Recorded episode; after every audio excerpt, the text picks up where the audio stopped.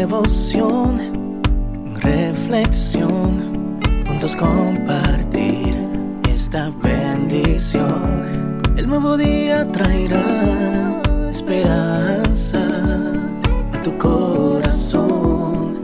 Qué bendición. Darwin Rodríguez, el podcast. Meditaciones matinales para adultos. Plenitud en Cristo. Escrita por el pastor Alejandro Bullón. Adelante. Y Jesús le dijo, Ninguno que poniendo su mano en el arado mira hacia atrás es apto para el reino de Dios. Lucas 9:62 No te desanimes, aunque todo te parezca perdido, hay agua allá, en el fondo. Continúa cavando. Muchos han muerto de sed a la orilla del río. Faltaban apenas unos pasos, pero miraron hacia atrás y sus nombres se hicieron polvo en la carretera de la vida. Alejandro el Grande agonizaba un día de sed en el desierto de Gedrosia durante la conquista de Persia. Se vio tentado a abandonar la idea de conquistar el mundo de sus días. Estaba cansado y sus soldados estaban muriendo uno a uno. Sentía que ya no tenía fuerzas para seguir adelante y se sentó a la sombra de una roca, esperando el momento final. Mientras esperaba la muerte, vio a una hormiga que intentaba vencer la dificultad de un montículo cargando una paja.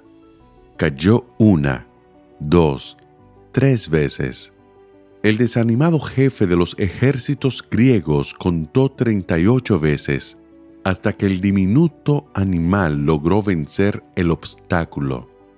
Entonces se preguntó a sí mismo avergonzado, ¿no soy mejor que una hormiga?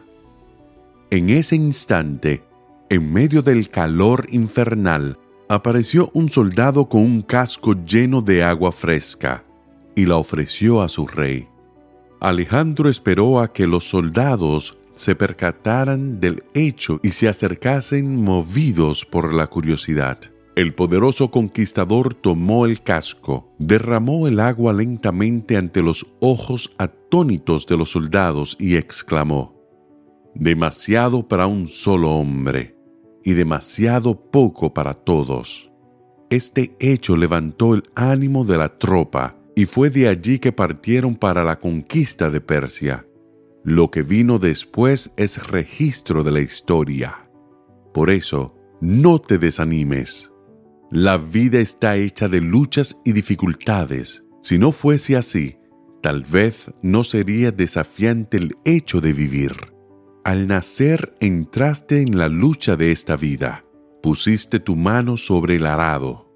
Entonces sigue adelante, venciendo el calor del mediodía, el frío inclemente de la noche oscura o la helada madrugada de tu propia inexperiencia. Despierta, es hora de luchar y de vencer.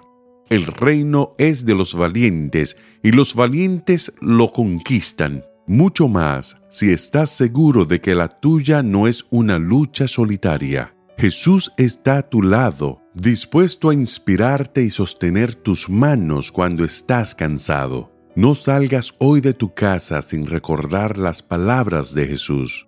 Ninguno que poniendo su mano en el arado mira hacia atrás es apto para el reino de Dios. Que el Señor te bendiga en este día. Sé fuerte y valiente. No tengas miedo ni te desanimes porque el Señor tu Dios está contigo donde quiera que vayas.